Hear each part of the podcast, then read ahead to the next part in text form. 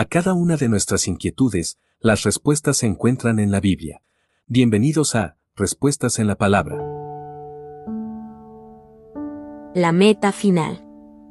La vida cristiana es una carrera de larga resistencia y no de 100 metros planos, y solo los que lleguen a la meta tendrán las recompensas que Dios tiene preparado. Sin duda, es importante que comencemos bien esta carrera, pero no es lo fundamental, ya que lo que realmente cuenta es la resistencia que nos capacita para terminar esta carrera cubiertos de gloria. Por eso, para correr con éxito, debemos despojarnos de todo lo que nos estorbe o nos cause peso, ya que el peso hará que nos fatiguemos con ligereza y prontitud, haciéndonos imposible que avancemos a la meta de la suprema gracia.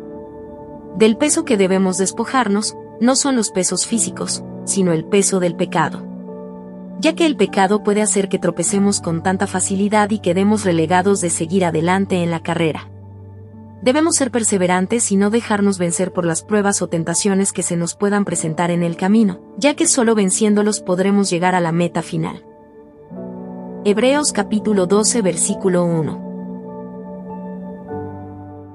Envíenos sus sugerencias y comentarios a nuestro correo electrónico ministerio.jesusislife.net. Este programa es una producción de Jesus is Life.